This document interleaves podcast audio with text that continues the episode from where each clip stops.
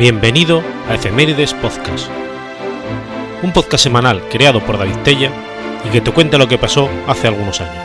Episodio 256, semana del 9 al 15 de noviembre.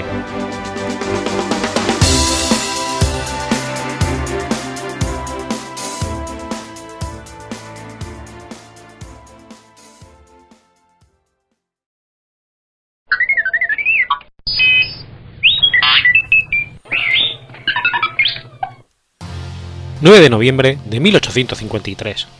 Muere Manuel Varela Limia. Manuel Varela Limia fue un ingeniero militar español del siglo XIX que siendo director general de Caminos, Canales y Puertos, impulsa la primera red nacional de telegrafía óptica de España, por lo que el ejército de dicho país lo considera uno de los padres de sus transmisiones permanentes. Como militar, alcanzó el empleo de brigadier. Como político, fue ministro interino de la guerra, senador por Lugo y director general de caminos, canales y puertos. Como intelectual, escribió varias obras de historia y matemáticas, además de numerosos escritos sobre la administración y organización del Estado y del Ejército, que fueron de gran trascendencia en su época.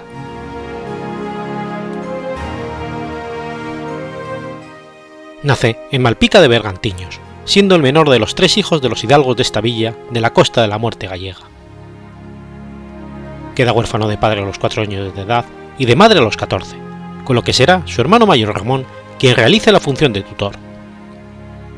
A los 16 años, ingresa como cadete en el Colegio Militar de Santiago y posteriormente en la Academia de Ingenieros del Ejército en Alcalá de Henares. Su primer destino como teniente de ingenieros es en 1815, la Subinspección de Ingenieros de Cataluña, donde realiza diferentes estudios de las fortificaciones de dicha región militar, cuyo capitán general era Francisco Javier Castaños, duque de Bailén. Allí Varela Limia conoce al secretario del capitán general, el entonces coronel de ingenieros Antonio Ramón Cerco del Valle y Huet, con el que más adelante colaboraría en repetidas ocasiones a lo largo de su vida. En 1819 es destinado al ejército expedicionario que se organizó para reprimir las sublevaciones americanas y que debería embarcar en Cádiz. Pero dicho ejército se subleva con Rafael de Riego en 1820 y nunca llegará a partir.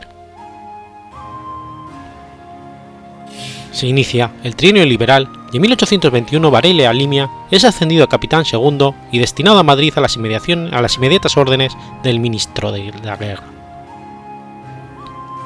Cuando los 100.000 hijos de San Luis al mando del duque de Angulema, invaden España en 1823, Varela Limia participa activamente en la defensa de Cádiz y en la batalla del Trocadero, que pone fin al trienio constitucional.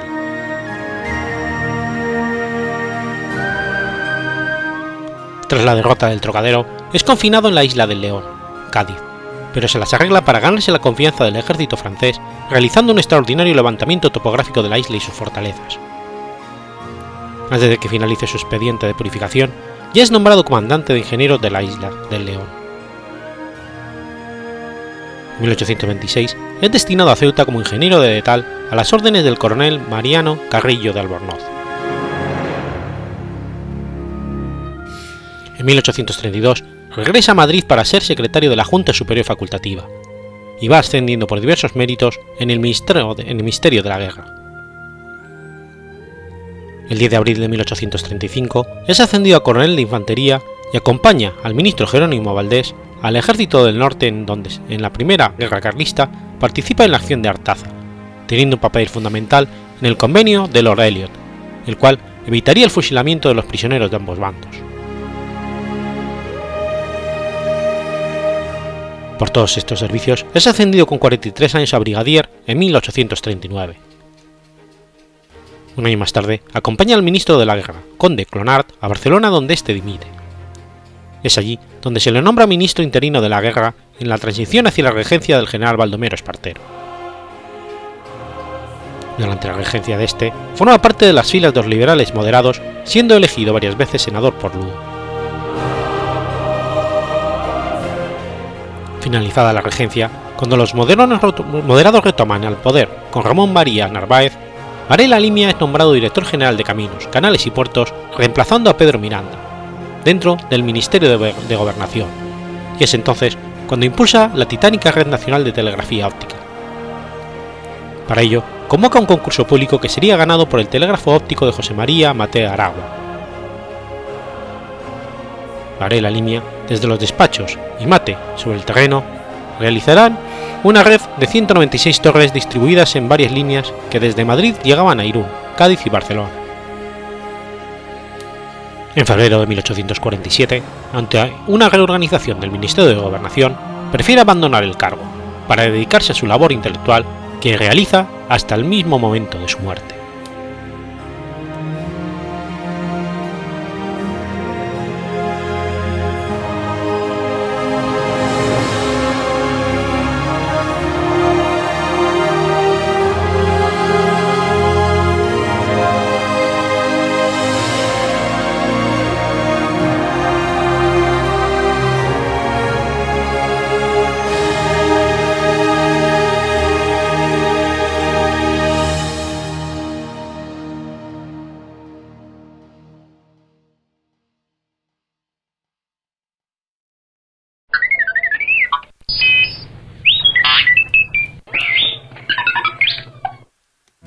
10 de noviembre de 1889.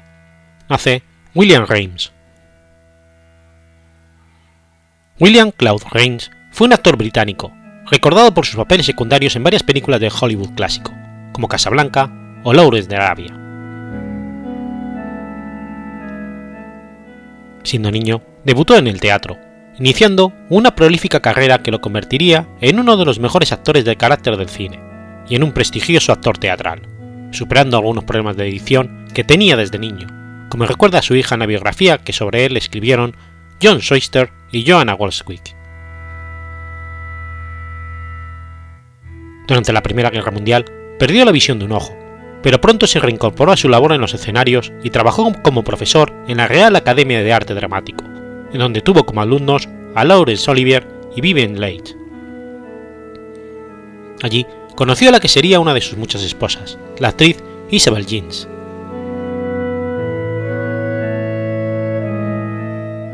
Mientras actuaba en el teatro, un cazatalentos de la productora Universal le propuso interpretar la que sería su segunda película, tras una incursión en 1920 en una oscura película muda británica. Se trataba de El hombre invisible, en donde interpretó magistralmente al personaje del título, apoyándose en su voz, pues su rostro tan solo se ve unos segundos al final de la película. Desde este momento desarrolla su carrera en el cine estadounidense, ciudadanía que obtendría en el año 1939. De sus interpretaciones, quizás la más recordada sea en el clásico Casablanca, donde hace el papel del cínico prefecto de policía Louis Renault, que interpreta de forma irónica y permite que se acabe apreciando el personaje, que se redime en uno de los finales más comentados del cine, caminando junto a Humphrey Bogart bajo la niebla.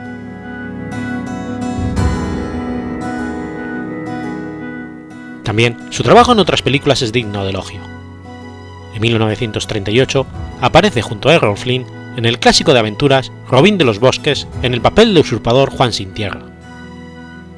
En el 39 interpretó a un senador corrupto en el clásico de Frank Capra Caballero sin espada, y en el 46 apareció en uno de los mejores papeles de la película de Alfred Hitchcock Encadenados, donde está magistral encarnando a un nazi, que tendrá un patético final, junto a actores de la talla de Cary Grant e Ingrid Bergman. En 1944 interpretó el papel protagonista de la película El señor Sphinxton, junto a la mítica y excelentísima actriz Bette Davis. También participó en otras películas de la actriz, haciendo el papel de amante, amigo y doctor familiar. En 1945 fue nuevamente protagonista en César y Cleopatra junto a Vivian Leigh, aunque la película no obtuvo el éxito esperado. Pese a todo, fue el primer actor en cobrar un millón de dólares por película. Como sucedió con otros actores de carácter, estuvo nominado cuatro veces a los Oscars, pero nunca lo obtuvo se despidió del cine en la historia más grande jamás contada, interpretando al príncipe Herodes. Podemos considerar a Claude Rains como el paradigma de los llamados actores secundarios de los que a menudo se recuerda su rostro pero no su nombre, interpretando papeles en los que parecía ser el protagonista, incluso aunque solo apareciera unos minutos en la pantalla.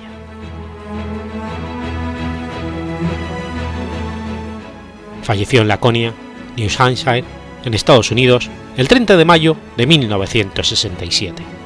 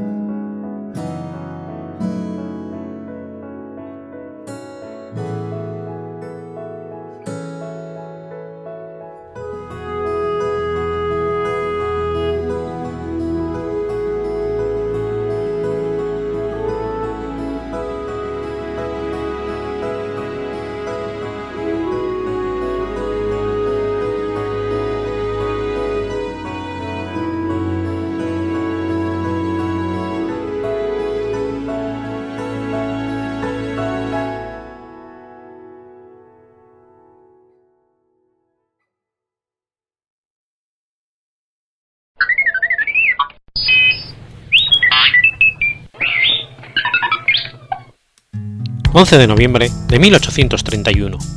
Es ahorcado Nat Turner.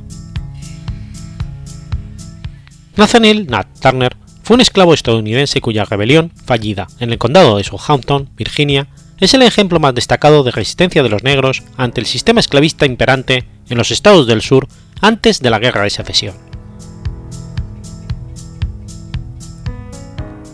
Turner nació en el condado de Southampton, Virginia. Era singularmente inteligente. Aprendió a leer sin haber sido enseñado y solía hacer experimentos caseros con papel y pólvora. Era profundamente religioso y era visto a menudo rezando y ayunando. Experimentaba visiones que él interpretaba como mensajes de Dios y que tuvieron una gran influencia en su vida. Por ejemplo, a la edad de 21 años se fugó de su amo, pero regresó un mes más tarde tras haber tenido una visión el resto de los esclavos entre los que vivía lo conocían con el nombre del profeta. El 12 de febrero de 1831 tuvo lugar en Virginia un eclipse anular de sol. Turner lo interpretó como un aviso de que debía organizar una rebelión que decidió que se llevaría a cabo el 4 de julio, día de la independencia de los Estados Unidos. Turner comenzó su rebelión con solo algunos de sus compañeros, pero al final llegó a contar con más de 50 hombres, entre esclavos, negros y libres, de los cuales la mayoría disponían de caballos. El 13 de agosto se produjeron turbulencias atmosféricas y el sol se vio de color verde azulado. Turner lo interpretó como el signo de final, y una semana después, el 21 de agosto, daba comienzo su rebelión. Los rebeldes viajaron de casa en casa, liberando esclavos y matando a todos los hombres blancos que encontraban. Para no alertar a nadie de su presencia, cuando realizaban sus ataques, utilizaban armas blancas, tales como cuchillos y hachas, en lugar de armas de fuego. Turner ordenó a su grupo matar a todos los blancos. A ninguno se le perdonó la vida, aunque un niño pequeño que se escondió en una chimenea fue uno de los pocos supervivientes hasta que la rebelión encontró resistencia por parte de una milicia de blancos, fueron asesinadas 55 personas de raza blanca, entre hombres, mujeres y niños. La rebelión fue vencida en solo 48 horas, pero Turner logró evitar ser capturado durante meses. El 30 de octubre, descubierto en un pantano por un granjero blanco, fue arrestado. Tras su captura, Thomas Ruffin Gray, nombrado de oficio su abogado, publicó un folleto titulado Las confesiones de Nat Turner, basado en parte de investigaciones realizadas mientras Turner permanecía prófugo y en parte en conversaciones con el propio Turner antes de su juicio. Este documento es la principal fuente para conocer las ideas de Turner, aunque debido a la evidente parcialidad de su autor, es leído con precaución por los historiadores. El 5 de noviembre de 1831, Nat Turner fue juzgado, encontrado culpable y condenado a muerte. Fue ahorcado el 11 de noviembre en Jerusalén, Virginia. Tras su muerte, su cadáver fue desollado, decapitado y descuartizado. Algunos blancos guardaron partes de su cuerpo como recuerdo. La Cámara Legislativa de Virginia consideró la idea de abolir la esclavitud, pero en una apretada votación en la que tuvo una influencia determinante la reciente rebelión, se decidió mantener la esclavitud e incrementar la represión contra esclavos y negros libres. Se recortaron las libertades de todos los negros de Virginia y se prohibió cuestionar el sistema esclavista, para evitar que la discusión sobre el tema pudiera alentar futuras revueltas. Ninguna otra revuelta de esclavos infligió un daño tan grande a la comunidad de propietarios de esclavos de los Estados Unidos. Nat Turner es considerado un héroe por algunos afroamericanos y panafricanistas de todo el mundo. En 1967, el escritor William Story publicó una novela sobre la revuelta titulada Las confesiones de Nat Turner, que obtuvo el premio Pulitzer en 1968. En 2016, el actor Nate Parker interpretó a Turner en la película El nacimiento de una nación, que relata la vida de Turner y los hechos de su rebelión.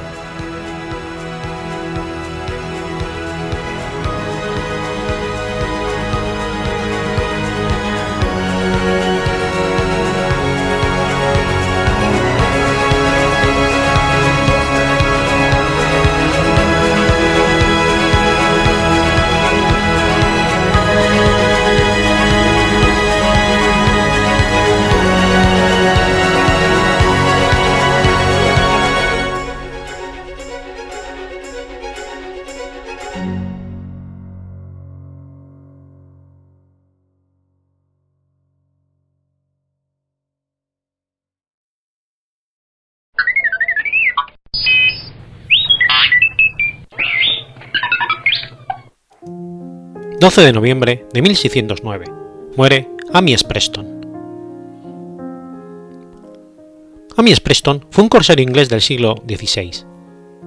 Su carrera transcurrió en su mayor parte en el Caribe, al igual que otros corsarios isabelinos más famosos como Francis Drake, John Hawkins y Walter Raleigh. Aunque la mayor parte de los datos concernientes a su familia e infancia se han perdido, es recordado por su participación en la batalla naval de la Marina Real Británica contra la Armada Invencible, así como por el saqueo y quema de Caracas el 8 de junio de 1595.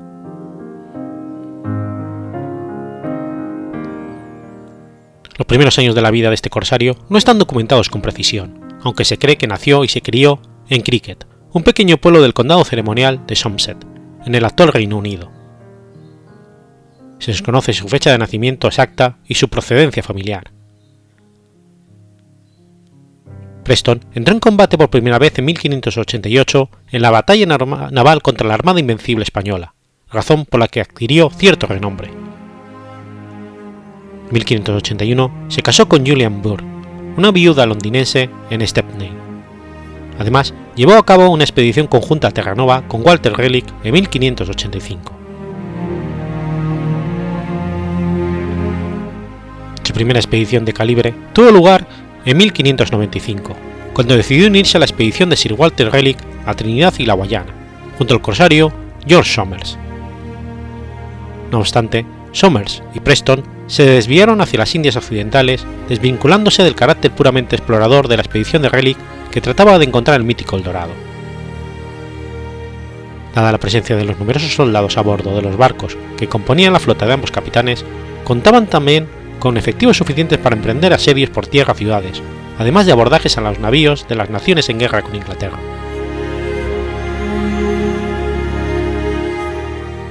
Persiguiendo un navío portugués, Preston se separó de Somers y el resto de la flota. Su primer asalto terrestre ocurrió en marzo de 1595 en Porto Santo, una isla cercana a Madeira perteneciente a Portugal. Después de intentar un desembarco con barcazas repletas de soldados, decidió realizar un ataque sorpresa con 60 hombres sobre el asentamiento portugués de la isla, el cual ya había sido evacuado por sus habitantes. Ante la resistencia de estos que estos opusieron desde una inexpugnable colina cercana, Preston desistió del ataque y optó por quemar dicho asentamiento. No obtuvo botín alguno, ya que todos los objetos de valor habían sido trasladados a la cima de la colina por los defensores, junto con las mujeres, ancianos y niños. En abril de 1595, Preston volvió a reunirse con Somers y el resto de la expedición en las Islas Canarias, desde donde compartieron rumbo a Santo Domingo. Tras descansar previamente en la isla, reemprendieron su camino hacia las posesiones españolas en Sudamérica. El primer objetivo de los corsarios fueron los poblados de las islas de Margarita, Cobagua y Coche, regiones ricas en australes perlíferos. Allí secuestraron a varios españoles y sus sirvientes indígenas, entrenados en el arte del buceo en busca de ostras productoras de perla. Preston navegó entonces hacia Cumaná, con la intención de extorsionar a la ciudad bajo amenaza de quemar los establecimientos. Una vez obtuvo el dinero del rescate de manos de los ciudadanos, continuó su viaje hacia el próximo objetivo, Santiago de León de Caracas, capital de la provincia de Venezuela en tiempos coloniales. El 5 de junio ocupó la abandonada fortaleza española de La Guaira e interrogó al único soldado presente, el comandante, para que le informara sobre las vías de acceso a Caracas. Poco después, repelió el ataque de una tropa de entre 40 y 50 jinetes españoles con un número similar de arcabuceros. Aprovechando que los españoles no vigilaban las rutas de montaña próximas a Caracas por considerarlas impracticables para los ingleses, Preston apareció el 8 de junio con 300 soldados ante la ciudad. Algunos jinetes españoles intentaron defender la ciudad, pero huyeron al verse superados en número.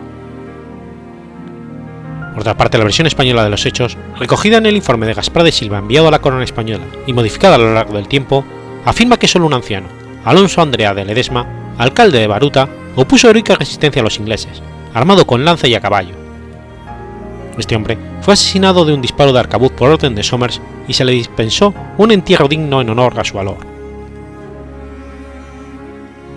Su muerte podría haber sido inspiración para la famosa novela de Miguel de Cervantes Don Quijote de la Mancha, que fue publicada por primera vez solo 10 años después del saqueo de Caracas. Los defensores, según los historiadores españoles, no pudieron responder a tiempo porque se hallaban vigilando el camino principal a la urbe, y no esperaban un ataque por sorpresa. Debido al escaso botín obtenido del saqueo de Caracas, Preston y Somers pasaron una semana saqueando Coro y aprovisionándose luego en las proximidades del Cabo Tiburón. Allí, la disentería acabó con 80 de los hombres de Somers y Preston, por lo que tuvieron que abandonar dos navíos, el Gift de Somers y la Ascensión de Preston. Posteriormente, se dirigieron a Jamaica, después a las Islas Caimán y de allí al Cabo Corrientes en Cuba. 23 de julio, Walter Raleigh avistó los tres navíos de la flotilla de Somers y Preston cerca del Cabo de San Antonio de Cuba, y convenció a ambos corsarios para abordar navíos españoles en grupo durante una semana. Finalmente, los dos corsarios perdieron de vista a Raleigh, tras lo cual sometieron a La Habana a un, a un breve bloqueo naval que terminó el 4 de agosto. Después se reencontraron con Raleigh y partieron de regreso a Inglaterra vía Terranova arribaron a las costas inglesas en septiembre del mismo año, y poco tiempo después, Preston tomó parte de la expedición a Cádiz de 1596 como capitán del HMS Al Royal, junto con Lord Howard. Lord Howard lo nombró Sir como premio a su valor durante el asalto a Cádiz. Un año más tarde, realizó una expedición a las Azores. El historiador John Knox afirma que Preston pleiteó con Relic en 1601, aparentemente por desacuerdos en el reparto del botín de su expedición a Terranova en el 1585, pero ambos capitanes no llegaron a retarse a duelo. En 1603, Preston fue nombrado intendente general de artillería de la Torre de Londres, cargo que desempeñó hasta su muerte en 1609. Asimismo, su nombre consta en el registro de miembros del Consejo de la Compañía de Virginia del año 1609.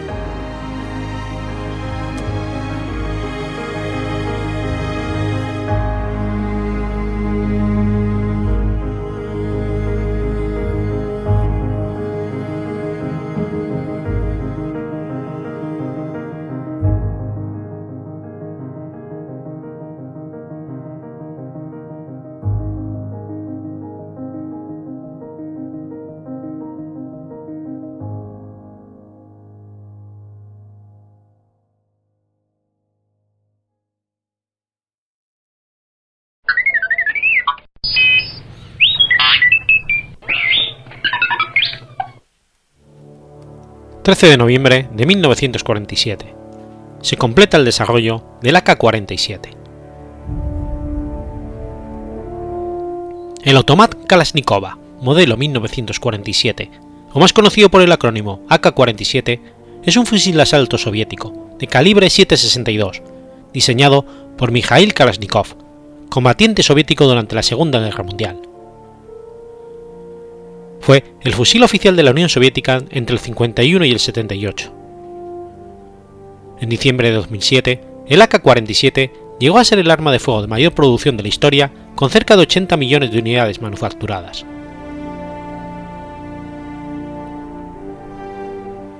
Mikhail Kalashnikov fue un militar soviético que combatió la Segunda Guerra Mundial contra la Alemania nacionalsocialista, en la cual fue herido por un disparo en la batalla de Briansk. Durante su estancia en el hospital, se inspiró para crear una nueva arma, ya que las anticuadas carabinas soviéticas eran de difícil uso y presentaban distintas complicaciones para los soldados del Ejército Rojo. Al salir del hospital en el 42, Kalashnikov fue al taller, donde empezó a fabricar sus diseños. Este nuevo proyecto llamó la atención de sus superiores y lo trasladaron al Instituto de Aviación de Moscú para trabajar con más recursos. En 1943, Kalashnikov creó un fusil que empleaba el cartucho 7.62, pero su prototipo no fue elegido para servir al ejército ruso.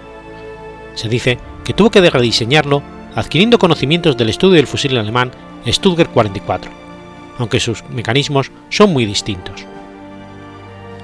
Por este motivo, algunos autores opinan que muchas armas modernas, como el fusil M16 o el propio AK-47, han recogido del Stuttgart 44 muchas soluciones técnicas, y deben de este modelo su existencia. Este hecho está discutido, pues todos los sistemas empleados en el Stuttgart 44 ya existían en diversas armas anteriores. Otras características que los alemanes desarrollaron en el último año de la guerra para disminuir el precio de coste del modelo 44 del año anterior y aumentar el ritmo de producción.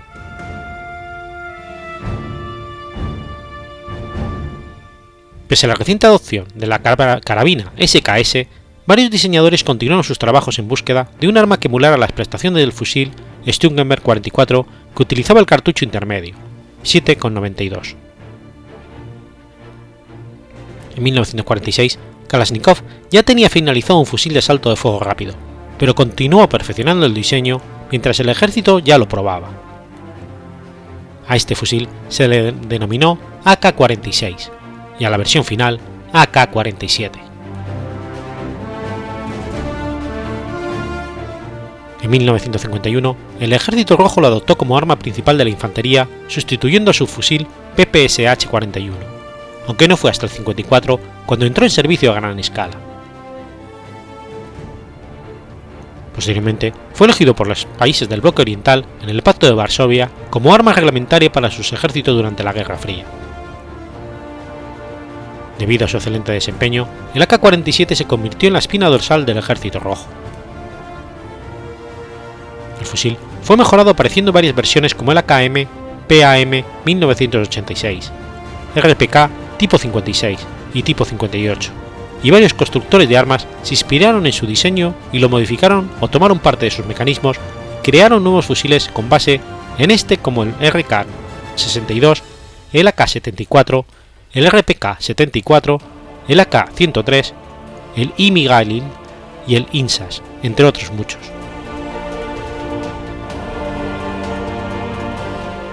Al poco tiempo de su creación, el AK-47 se convirtió en el arma más popular entre los militares guerrilleros de ideología marxista en el arma y en el arma principal de los ejércitos de los países firmantes del Pacto de Varsovia.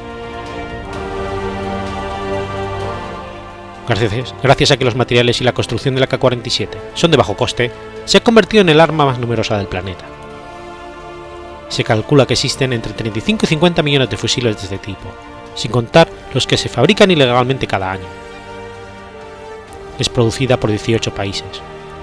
Estos son Albania, China, Bulgaria, la extinta Alemania Oriental, Hungría, Egipto, India, Irak, Irán, Marruecos, Finlandia, Corea del Norte, Vietnam, Yugoslavia, Pakistán, Polonia y Rumanía, y de manera privada para uso deportivo y de colección por empresas en los Estados Unidos.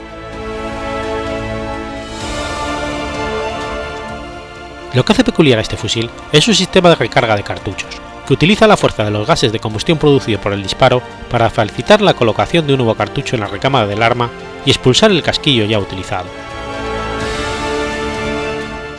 En este sistema, el suministro de fuerza para el funcionamiento del arma se realiza mediante la toma de una pequeña cantidad de los gases impulsores del disparo anterior, una vez que la bala ha pasado hacia la boca. Este gas se dirige hacia una toma, a través de la cual entra en un tubo de gas del arma. Allí empuja un pistón que se haya conectado al cerrojo y a su dispositivo de cierre.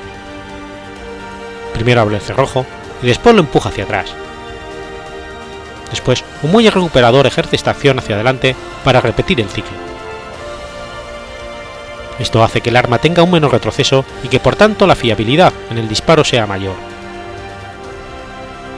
Su cargador es curvado, que le confiere una mayor capacidad en un espacio menor. Es también signo distintivo de este fusil de asalto. Los cargadores del arma en su versión original se fabricaban de chapa de acero estampada. Pueden encontrarse en la actualidad cargadores fabricados de polímeros y otros materiales más livianos, económicos y fáciles de fabricar, aunque menos duraderos que los primeros. El sistema de acerrojado es de cabeza rotativa, dado que una ranura alabeada en el portal cerrojo de cierre obliga al cerrojo a girar 37 grados para obturar o desobturar la recámara del arma. El mecanismo de disparo es sencillo, mediante un martillo y un único resorte que es compartido por esta pieza y el fiador del automatismo. Posee una palanca selectora de gran tamaño ubicada sobre el lado derecho del cajón de mecanismos que trabaja en tres posiciones, seguro, tiro automático y tiro semiautomático. Algunos modelos poseen una culata fija, otros una culata plegable y algunos el modelo de culata rebatible. Todos los modelos vienen provistos de una baqueta, ubicada en la parte inferior del cañón, y un tubo con herramientas dentro de la culata.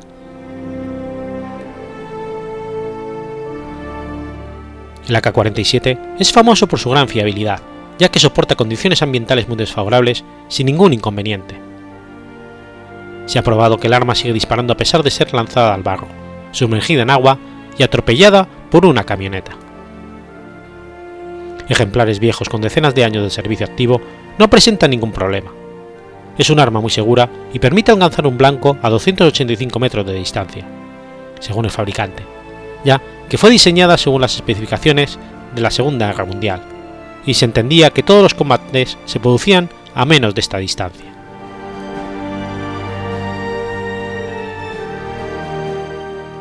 Existen informes de la guerra de Vietnam donde soldados estadounidenses abandonaban sus fusiles M16 por el nordvietnamita, debido al, al, constante encasquillamiento de sus fusiles y al hecho de que esta arma era más corta y fácil de operar en la selva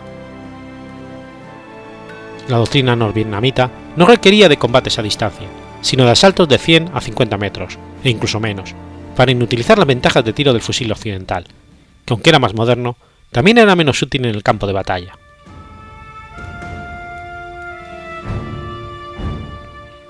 La principal desventaja se encuentra en su selector de tiro, que hace un ruido característico al cambiar de posición de seguro a automático, lo que en distancias cortas delata la posición del tirador, Posteriormente se crearon nuevos modelos, incluida una versión modernizada conocida como AKM, o de asalto con culata plegable, especialmente concebida para paracaidistas y cuyo peso era de 3,14 kilos.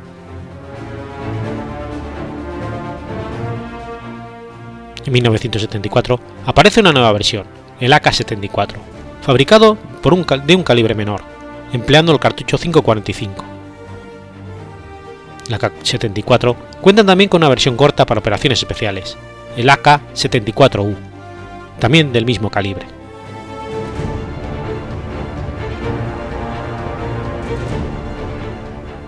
El AK es una de las armas más solicitadas para combate irregular.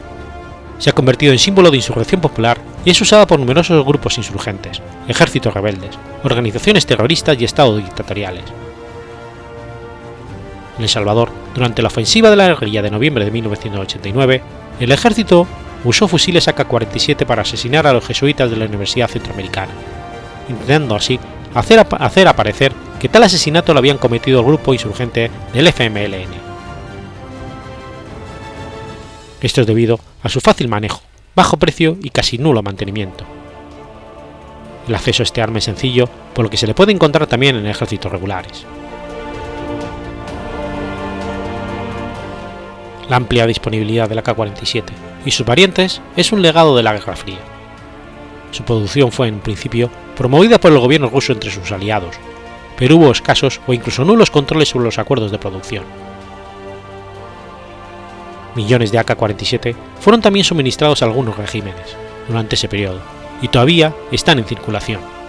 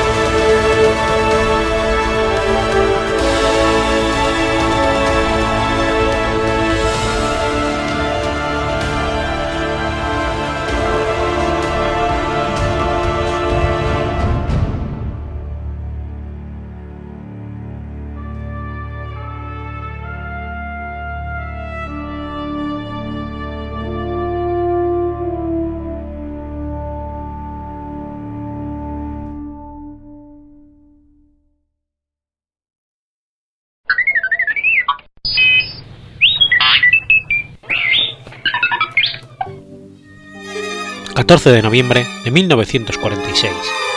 Muere Manuel de Falla. Manuel María de los Dolores, Falla y Mateu fue un compositor español. Representante del nacionalismo musical, es uno de los compositores españoles más importantes de la primera mitad del siglo XX, junto con Isaac Adbeniz, Enrique Granados, Joaquín Turina y Joaquín Rodrigo, y uno de los más grandes compositores españoles de todos los tiempos. Falla nació en un domicilio familiar de la Plaza Mina número 3 en Cádiz, hijo de José María Falla y Franco, de origen valenciano, y María Jesús Mateo y Zabala, de origen catalán. Recibió sus primeras lecciones de solfeo de su madre, intérprete de piano, y su abuelo. A los nueve años de edad, continuó sus estudios musicales con una profesora de piano llamada Eloisa Gayuzo. Además, su nodriza le enseñó nanas y canciones populares que dejaron huella en él. A los 15 años, sus intereses eran principalmente la literatura y el periodismo. Con un grupo de amigos fundó la revista literaria El Burlón, y en 1890 participó en una segunda titulada El Cascabel, que terminó dirigiendo. En 1893, tras asistir a un concierto en Cádiz donde se interpretaron entre otras obras de Edvard Grieg, sintió que, según sus propias palabras, que su vocación definitiva era la música. A partir de 1896 comenzó a viajar a Madrid, donde asistió al Real Conservatorio de Música y Declamación. Allí se perfeccionó en piano con José Trago, un condiscípulo de Isaac Albéniz. En 1897 compuso Melodía, una obra para violonchelo y piano y dedicada a Salvador Miniaga, ya que Falla participaba en las sesiones de música de cámara que se realizaban en casa de este. Ese mismo año se traslada definitivamente a Madrid, donde al año siguiente finaliza con honores sus estudios en el conservatorio. Al año siguiente, superó, con la calificación de sobresaliente, los tres primeros años de solfeo y cinco de piano en el conservatorio, en calidad de alumno libre, y compuso el Scherzo en Do menor. En 1899 terminó los estudios musicales en la Escuela Nacional de Música y Declamación y obtuvo, por unanimidad, el primer premio de piano de dicho centro.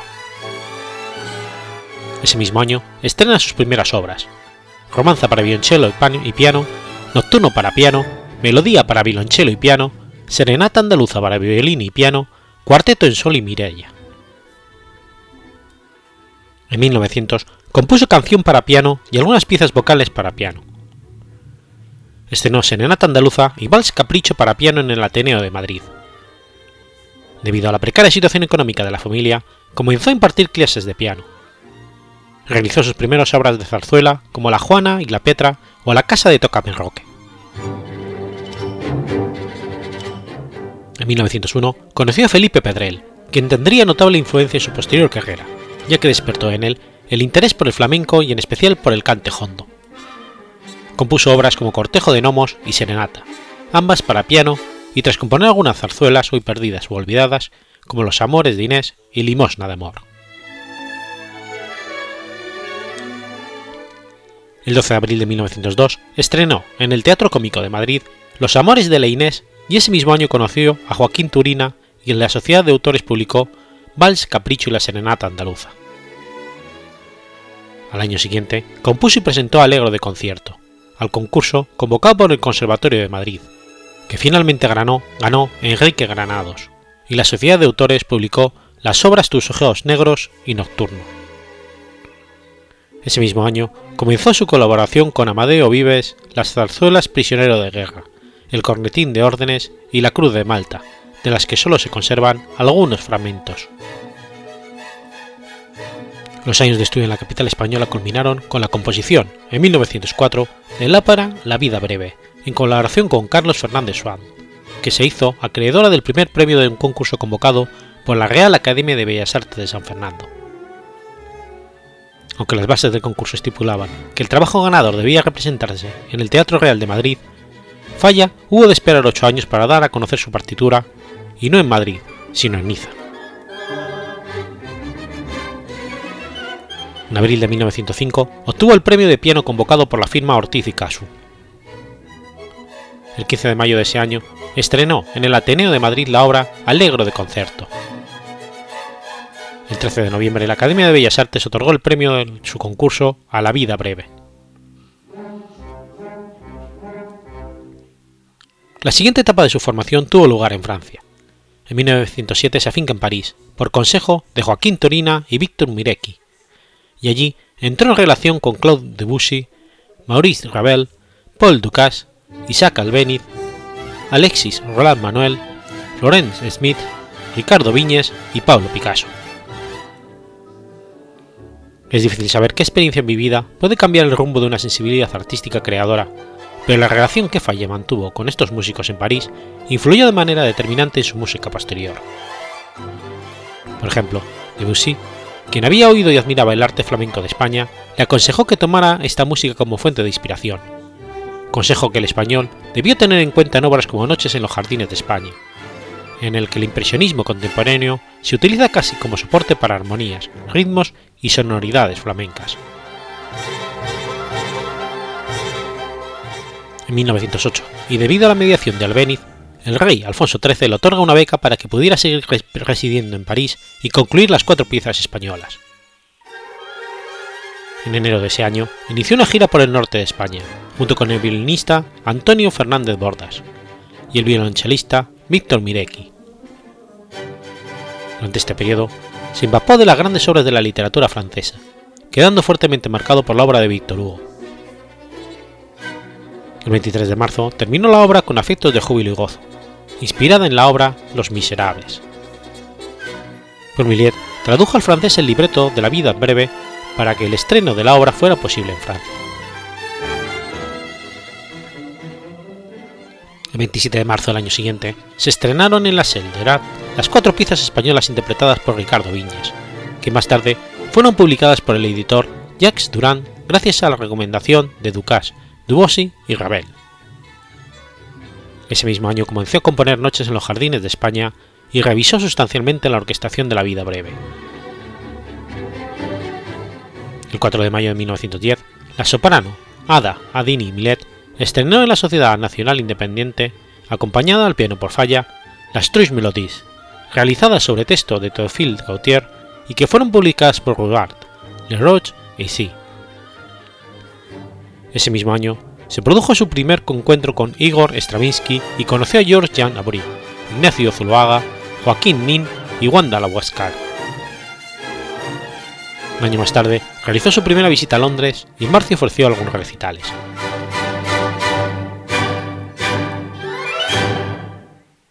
En 1912 realizó un viaje a Suiza e Italia.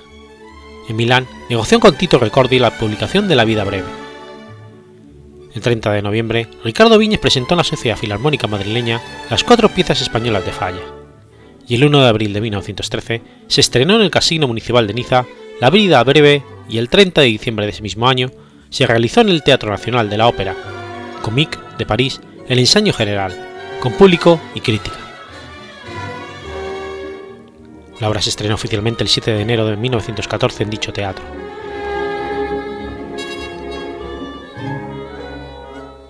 En 1914 compuso las siete canciones populares españolas. Tras el inicio de la Primera Guerra Mundial, Falla regresó a su país natal y fijó su residencia de nuevo en Madrid. El 14 de noviembre se representó la vida breve en el Teatro de la Zarzuela, y en el mes siguiente termina la oración de las madres que tienen a sus hijos en brazos. El 15 de enero de 1915, Joaquín Turina y Manuel de Falla fueron homenajeados en el Ateneo de Madrid. En dicho homenaje se estrenaron las siete canciones populares españolas, interpretado por la soprano Luisa Vela y acompañada al piano por el propio Falla. El 8 de febrero se realizó el concierto de presentación de la Sociedad Nacional de Música en el Hotel Ritz de Madrid, en el que la soprano Josefina Revilló interpretó por primera vez la oración de las madres que tienen a sus hijos en brazos. 15 de abril tuvo lugar el estreno de la primera versión del Amor Brujo en el Teatro Lara, interpretado por Pastor Imperio en el papel de Candelas y bajo la dirección orquestal de José Moreno Ballesteros, padre de Federico Moreno Torraba, quien tocó la parte de piano. A finales de marzo y principios de abril acompañó, acompañó a María Lejarraga en viaje por Granada, Ronda, Algeciras y Cádiz poco después, se trasladó a Barcelona con el matrimonio Martínez Sierra y su estancia en la ciudad se prolongó durante seis meses. Fue invitado por Santiago Rousiñol a pasar unos días en el Cau Ferrat de Sitges, y allí trabajó intensamente en las noches de los jardines de España. El 23 de septiembre, el sexteto de José Mediavilla estrena en Portugal una versión del Amor Brujo, realizada por el mismo Falla. El 18 de diciembre concluyó El pan de ronda, que sabe a verdad, una obra realizada sobre el texto de María Lejarraga.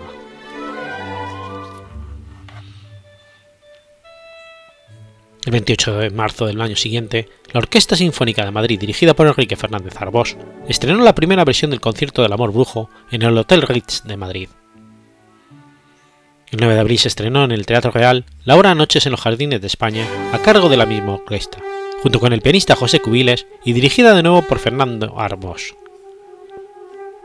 Junto con el matrimonio Martínez Sierra, comienza a trabajar en la pantomima El corregidor y la molinera, basada en la novela El sombrero de tres, picos de Pedro Antonio de Alarcón. El 7 de abril de 1917 se estrenó en el Teatro de Eslava la obra El corregidor y la molinera a cargo de una orquesta formada por profesores de la Sociedad Filarmónica de Madrid, dirigidos por Joaquín Turina. El 21 de abril, la Orquesta Sinfónica de Madrid, dirigida por Enrique Fernández Arbós, realizó una interpretación en el Teatro Real de una versión de concierto para pequeña orquesta del Amor Brujo. Ese mismo año Falla realiza el prólogo de la Enciclopedia Abreviada de Música de Joaquín Turina y publicó Nuestra Música en el número de junio de la revista Música.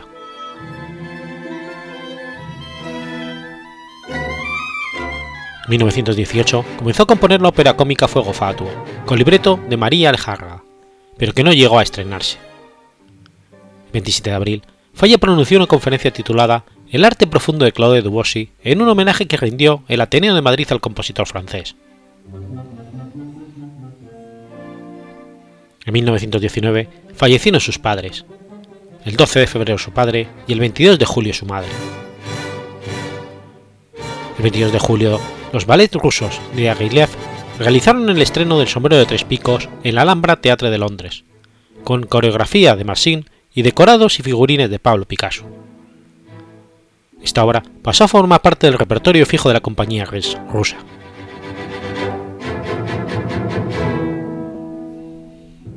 El 4 de enero de 1920 tuvo lugar el estreno en París de Noches en los Jardines de España, bajo la dirección de Enrique Fernández Arbós y con Rosa García Scott en el papel solista. Y ese mismo mes, los ballets rusos realizaron una exitosa representación del sombrero de tres picos en el Teatro Nacional de la Ópera de París.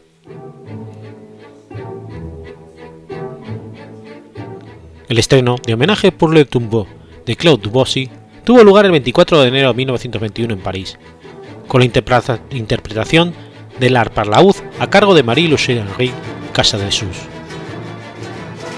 El estreno en su versión para guitarra fue realizado por Miguel Llobet durante una gira por España un mes más tarde. En esa época, Falle estuvo muy vinculado con la vida cultural de la ciudad andaluza y frecuentó las amistades de personajes como Miguel Cerón, Fernando de los Ríos, Hermenegildo Lanz, Manuel Ángel Ortiz y sobre todo Federico García Lorca.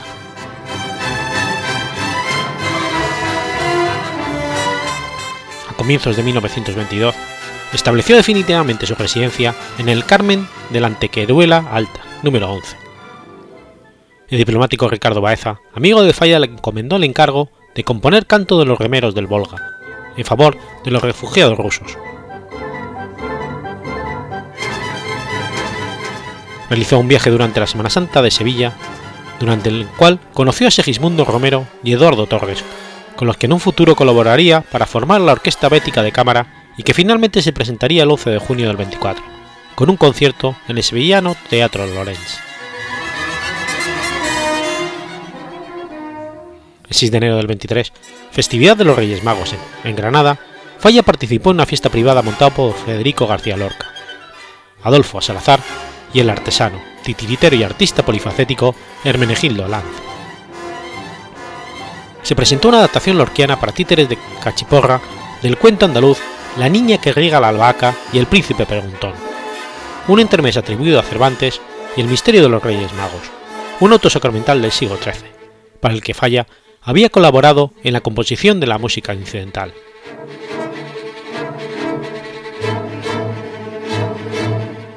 A comienzos del 24 finalizó la obra Chique, sobre un texto de Georges Jean Aubry, y que se estrenaría el 9 de febrero del año siguiente en el Palacio de la Música Catalana en Barcelona. 7 de abril, fue nombrado académico de honor de la Real Academia Hispanoamericana de Ciencias y Artes de Cádiz. Al año siguiente, aceptó el cargo como académico numerario de la Real Academia de Bellas Artes de Granada. El 22 de mayo tuvo lugar el estreno en París de la versión definitiva para ballet del Amor Brujo, en el Triatón Lyrique, con decorados y figurines de Gustavo Bacarrisas. 1926 participó en el homenaje que realizó el Centro Artístico en honor al caricaturista Luis Begari. Las representaciones del retablo realizadas en Ámsterdam el 26 de abril, que contó con Luis Buñuel como director de escena y Willem Mellenger como director de orquesta, y Zurich el 20 de junio en el Festival de Sociedad Nacional de Música Contemporánea, fueron un éxito. El 30 de enero de 1928 tomó posesión de su cargo como académico de número de la Real Academia de las Bellas Artes de Granada. A finales de enero del 30 fue visitado por Alfredo Casella, que se encontraba por la ciudad realizando unos conciertos con el trío italiano.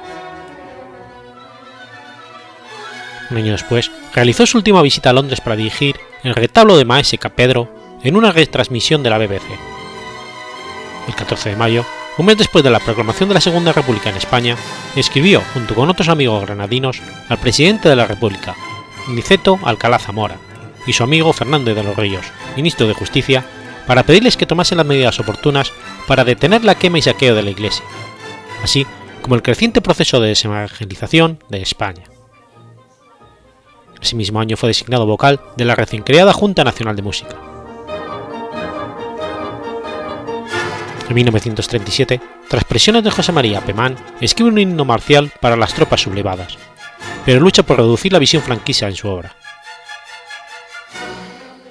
Durante este periodo fue maestro de piano y compositor de Rosa García Scott, debido a la recomendación de Felipe Pedrel.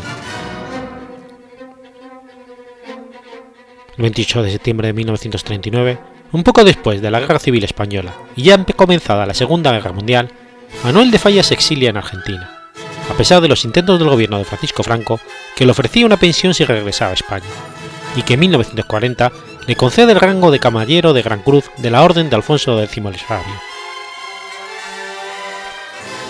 Vivió en su exilio argentino gracias a la ayuda de algunos mecenas, entre ellos la familia Cambó, y lo hizo de forma tranquila en una casa de la sierra, donde su hermana cuidaba de él, ya que casi siempre estaba enfermo.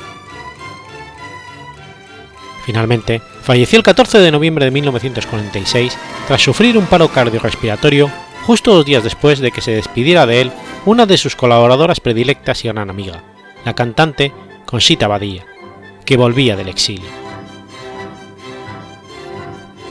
Sus restos fueron trasladados desde Buenos Aires hasta Tenerife, por el vapor Cabo de Buena Esperanza, donde fueron transbordados a bordo del minador Marte que le llevó hasta su tierra natal, Cádiz. En Cádiz fueron recibidos por su familia, José María Pemán y diferentes autoridades eclesiásticas, civiles y militares, entre las que se encontraba el ministro de Justicia Raimundo Fernández Cuesta, en representación del jefe de Estado. El cortejo fúnebre se dirigió del muelle de la Catedral de Santa Cruz de Cádiz, donde se celebró un solemne funeral.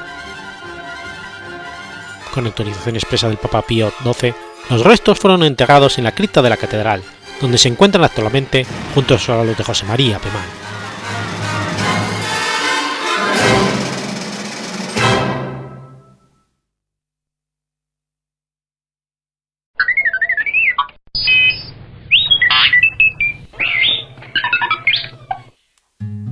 15 de noviembre de 1397.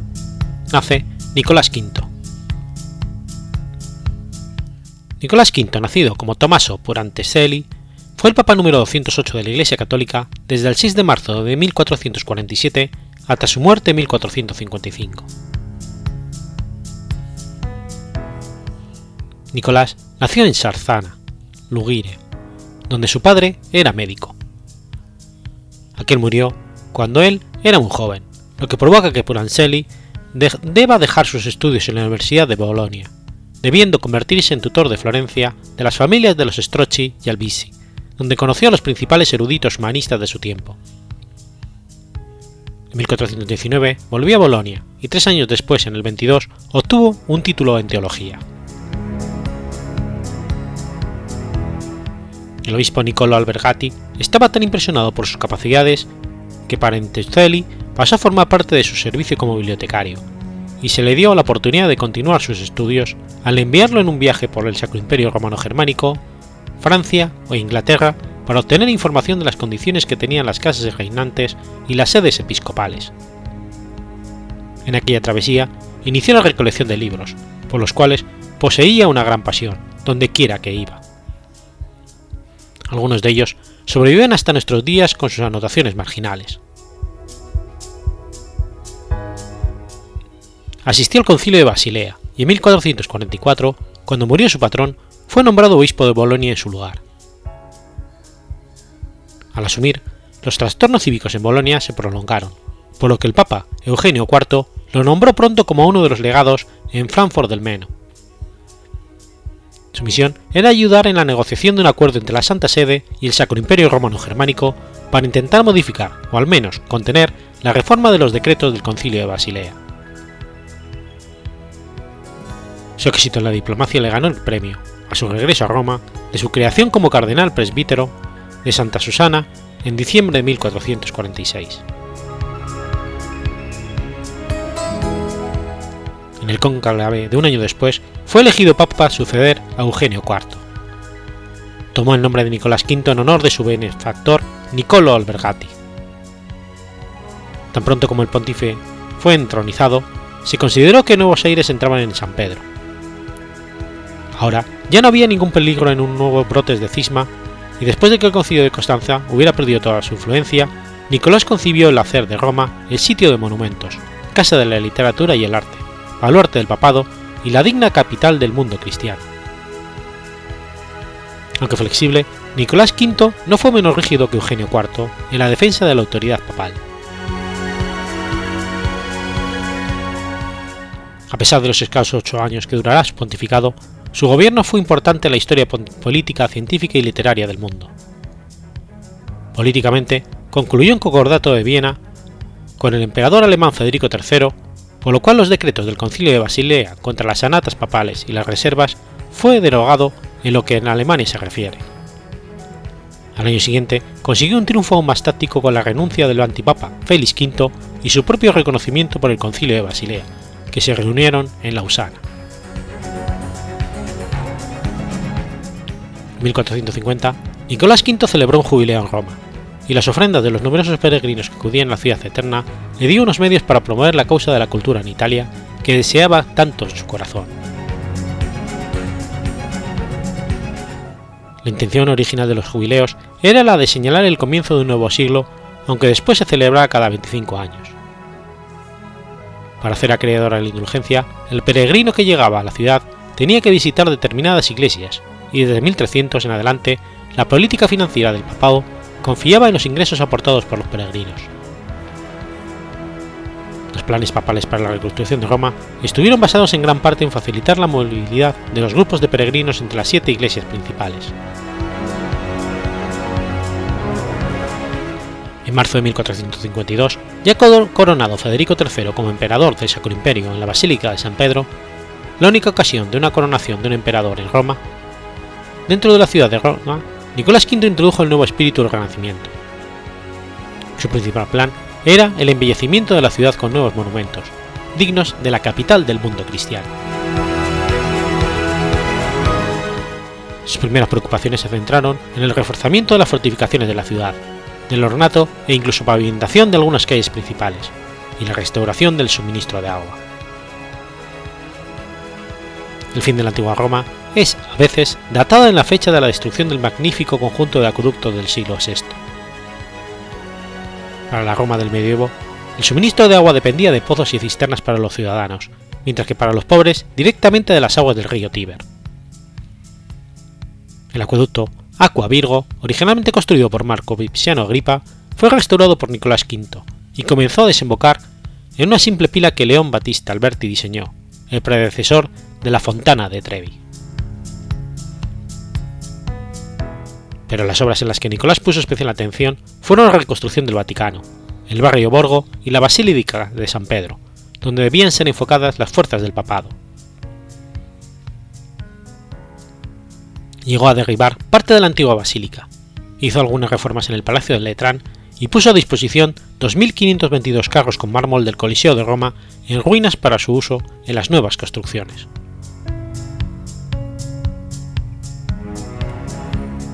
Bajo el patrocinio generoso de Nicolás V, el humanismo realizó grandes avances. Los nuevos conocimientos habían sido hasta ahora considerados sospechosos en Roma, así como una posible fuente de cisma y una herejía en un interés malsano del paganismo. Al contrario de estas acusaciones, Nicolás V contrató a Lorenzo Valla para la traducción de documentos griegos, tanto paganos como cristianos al latín. Esta empresa, realizada justo antes de la aparición de la imprenta, contribuyó enormemente en la repentina expansión del horizonte intelectual.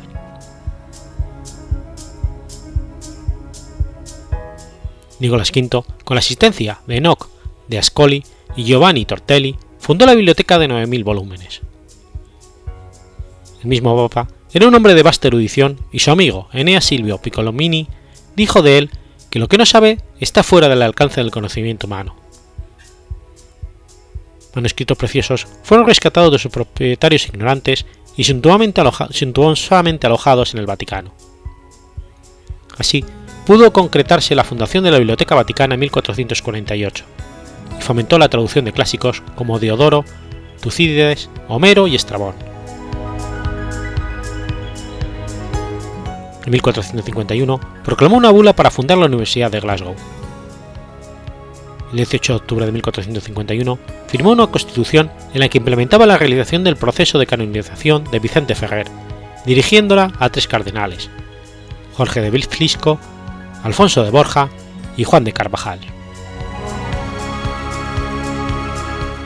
Ayudó a reorganizar políticamente a Francia e Inglaterra al mismo tiempo que apoyaba a España en la expulsión definitivamente de los árabes. Pronto hubo contactos secretos entre Venecia y Milán que permitieron la firma de la paz entre aquellos estados en abril de 1454, a la que se sumó Florencia en agosto de ese mismo año. También en el año 52, Nicolás V había emitido la bula papal Dum Diversas, que concedía al rey de Portugal el derecho de reducir a cualquier sarraceno, pagano y cualquier otro incrédulo a la esclavitud hereditaria. Diversas legitimaba así el comercio de esclavos, que se inició en esa época con las expediciones del Rique navegante para encontrar una ruta marítima a la India, las cuales se financiaron con los esclavos africanos. Esta aprobación de la esclavitud fue reafirmada y ampliada en su bula papal Romanus Pontifices de 1455. La grandeza y el brillo, el brillo de su pontificado, sin embargo, se vieron opacados por la caída de Constantinopla a manos de los turcos otomanos en 1453. El Papa sintió amargamente esta catástrofe como un doble golpe para el mundo cristiano y el de las letras griegas. Nicolás V intentó llevar a cabo una cruzada y se esforzó por conciliar la animosidad mutua de los estados italianos, pero sin mucho éxito. No vivió lo suficiente para ver el efecto de los eruditos griegos que debieron exiliarse en la península itálica.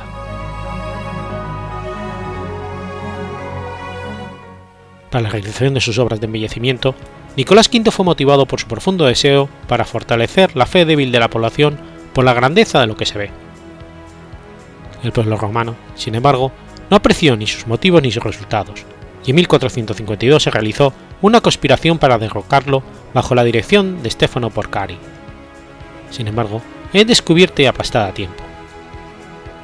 Esta rebelión, junto con la caída de Constantinopla en 1453, ensombreció los últimos años del Papa Nicolás. Como Tomás de Sarzana dijo, he tenido más felicidad en un día que ahora en todo un año. Falleció enfermo de gota el 24 de marzo de 1455.